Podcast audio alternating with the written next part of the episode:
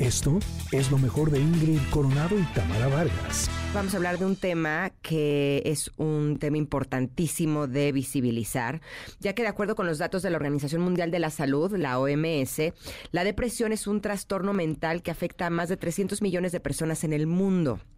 Es por ello que eh, mañana, 13 de enero, es el Día Mundial de la Lucha contra la Depresión, que busca sensibilizar, orientar y prevenir a la población sobre esta enfermedad. Por eso le damos la bienvenida a la doctora Nelly Capetillo Ventura. Ella es psiquiatra del Centro Médico ABC para que hablemos de este tema. ¿Cómo estás, Nelly? Bienvenida. Hola, ¿qué tal? Muchísimas gracias por la invitación y el espacio para hablar del tema, ¿no? No, al contrario, gracias por estar aquí y me gustaría que para empezar le compartieras a nuestros connectors que aún no están familiarizados con la depresión. ¿Qué es la depresión? Bueno, la depresión es un trastorno mental em, que se compone de varios síntomas. Em, tristeza la mayor parte del tiempo, generalmente eh, todos los días, durante al menos dos semanas, alteraciones de sueño, de apetito, eh, una dificultad para disfrutar las cosas, eh, alteraciones cognitivas también, dificultad para atención, concentración, etcétera.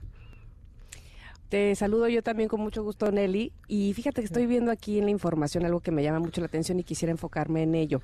Dice que en el DIF se reporta que menos de la mitad de las niñas y niños y adolescentes reciben un tratamiento adecuado a la depresión debido a que los cuidadores primarios subestiman la intensidad de la depresión en los menores de edad. Eh, me, parece un dato muy importante porque probablemente tiene que ver con que eh, probablemente confundamos esta enfermedad con cualquier otra, es decir, con tristeza y entonces, o, con, sí, con algún momento eh, triste y entonces pensemos que es algo que se puede eh, solucionar en dos, tres días, eh, que, que, ya va a pasar, qué sé yo, este, no estamos tan convencidos o con tanto conocimiento, digamos, de la enfermedad en sí misma como para darle el valor que merece. ¿Es así? Eh, sí, y curiosamente en los niños y adolescentes es un poco diferente. El síntoma mm. principal es la irritabilidad.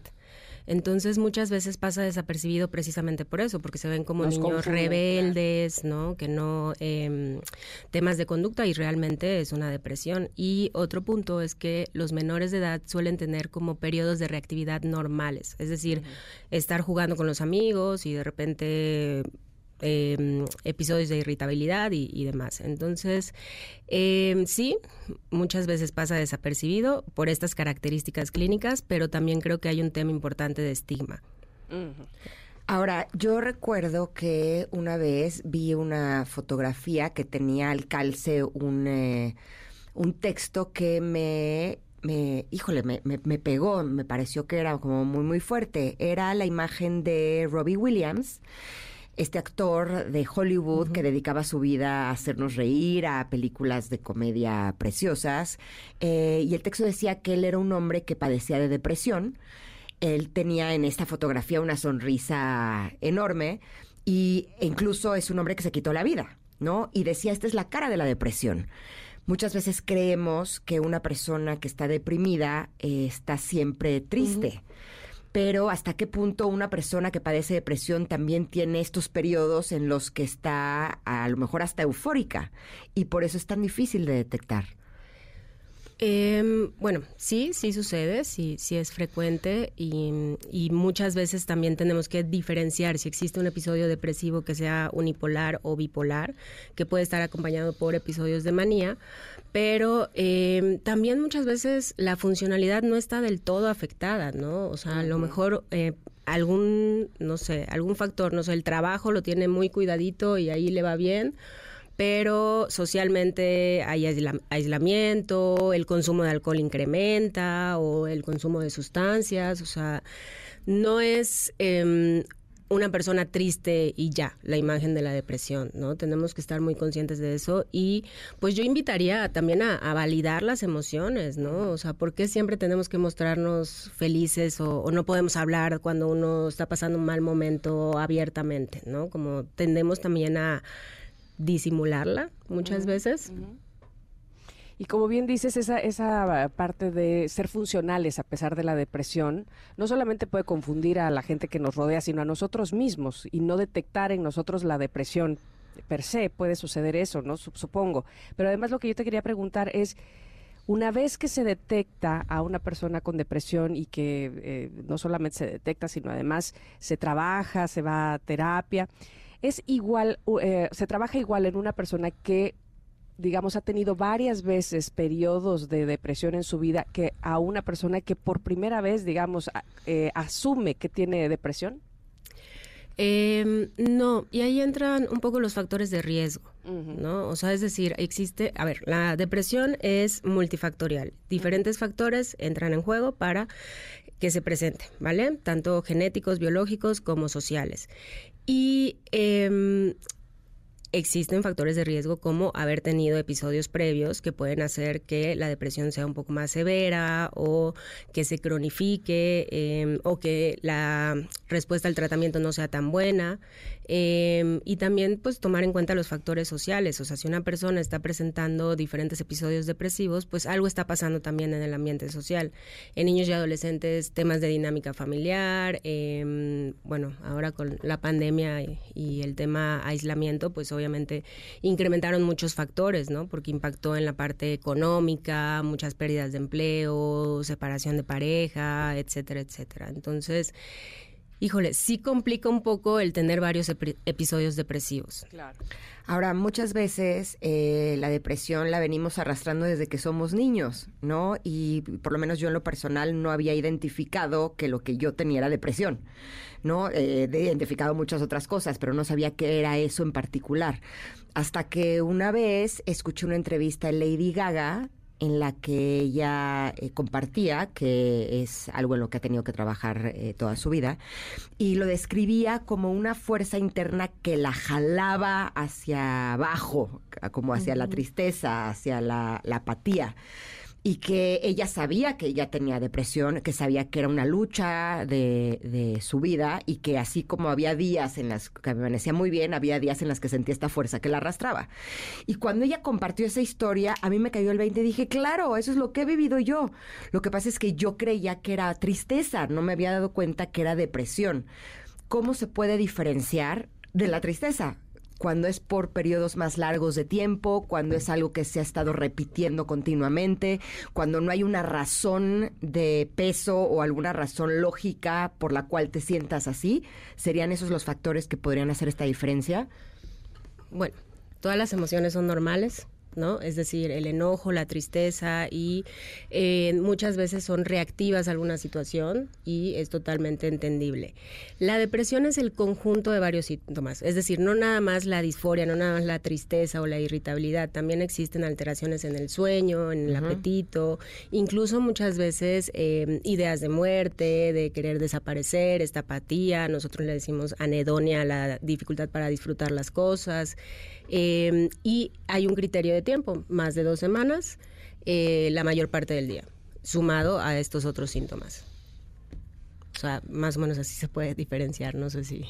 Sí, sí. Sí, sí, sí. Eh, yo, yo quería también preguntarte, por ejemplo, este, ahora que Ingrid estaba platicando de su propio tema, pero evidentemente eh, habrá muchas personas que no solo sientan o, o, identifiquen la depresión en sí mismos, sino la gente que está alrededor de la gente deprimida. ¿Qué, cómo, qué debe hacer? Muchas veces me parece que actuamos sin saber o sin conocimiento, ya hablábamos de subestimar la enfermedad.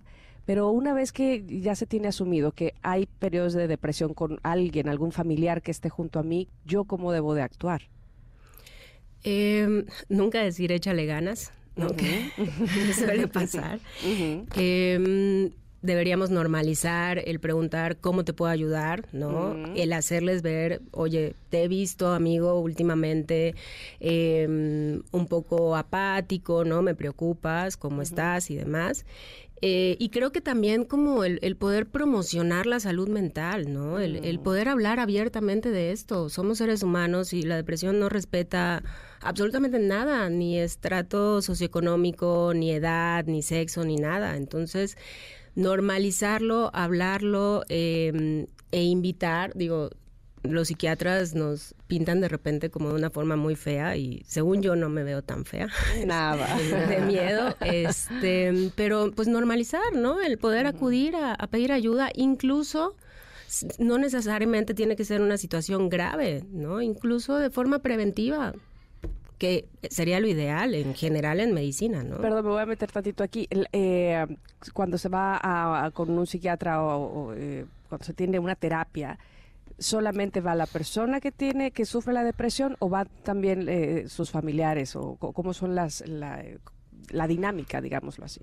Depende de, cada caso, ¿no? Em, si es menor de edad, siempre tenemos que trabajar con la familia, incluso con maestros, incluso con, con la escuela. Si es mayor de edad, muchas veces sí tenemos que buscar una red de apoyo, mm. sobre todo cuando existe riesgo, riesgo de hacerse daño a sí mismo, temas de autolesiones o ideas de muerte, pues sí tenemos que buscar em, y fomentar la red de apoyo. Ahora, eh, hablamos de algunos eh, síntomas emocionales, ¿no? Como la tristeza, los trastornos de sueño, la falta de apetito, las ideas de, de ya no querer vivir. Pero hay un síntoma en particular que yo no lo había identificado y que ahora me parece que podría formar parte de este grupo. Em, vivimos en un mundo que es sumamente desafiante, en donde eh, las necesidades y más las personas que somos eh, padres de familia, ¿no? Eh, son muy grandes. Y llega un punto en donde nos sentimos en burnout, nos sentimos agotados, estamos exhaustos, ¿no? Y creemos que es un cansancio que tiene que ver con nuestro trajín del día a día. Y hasta hace poco, de pronto capté que podría ser también un factor que tiene que ver con la depresión. Porque cuando estás mucho tiempo descansando y no te sientes descansado o descansada, quiere decir que hay algo más. Y entonces ahí me cayó el 20 y dije, claro, es que esto que estoy sintiendo en este momento no es cansancio, porque ya descansé. Esto es depresión también. El cansancio extremo también podría ser un síntoma de depresión. Eh, ¿Cómo podemos saber si este cansancio eh, es una cosa o es la otra? Em, bueno, este cansancio generalmente va asociado a, cierta irritabilidad, ¿no? De ya no me gusta lo que estoy haciendo, ya no lo disfruto, ya me enojo con todo mundo o soy menos tolerante em, a la frustración y, y demás. Y pues también creo que es importante, bueno, lo más importante es no llegar a ese punto, ¿no? O sea, el, poder prevenir, el poder eh, cuidar nuestra salud mental, ¿no? Ya me incluyo porque todos nos exigimos, yo creo que demasiado, ¿no? y las mujeres un poquito más, ¿no? De cumplir con diferentes roles y demás, que no nos permitimos tener espacios de recreativos, de hacer, no sé, hobbies, de descanso, de desconectarse totalmente de, de, la actividad laboral, ¿no? El, el poder pues ser un poco más flexibles incluso, ¿no? De repente eh, no sé, tengo pacientes que se exigen demasiado como mamá, por ejemplo, ¿no? De tengo que cumplir con los horarios, tengo que hacer esto y demás, y como poder ser un poco más flexibles y soltar. O sea, yo creo que lo más importante no es llegar a ese punto, sino prevenir. O sea, tomar medidas para no llegar a ese punto.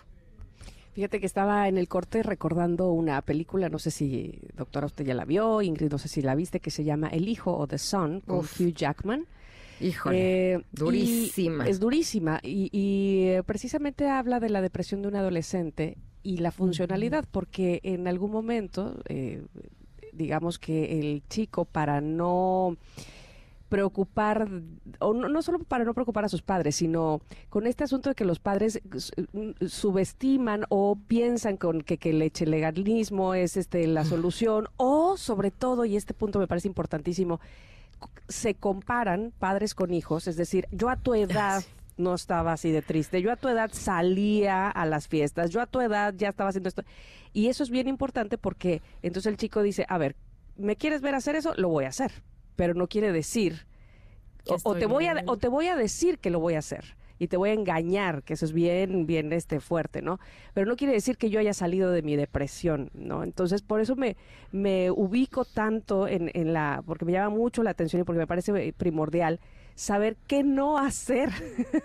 y te preguntaba qué, qué, se hace alrededor de esto.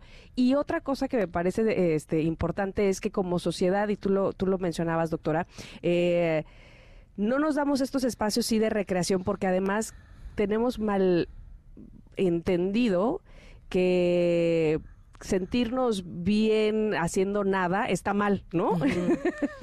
Como que, este, ¿cómo crees? O sea, necesitamos ser proactivos y además eh, demostrar que estamos bien. Ese es el punto, ¿no? Claro, y, pues descansar y no hacer nada es hacer mucho, ¿no? Porque claro.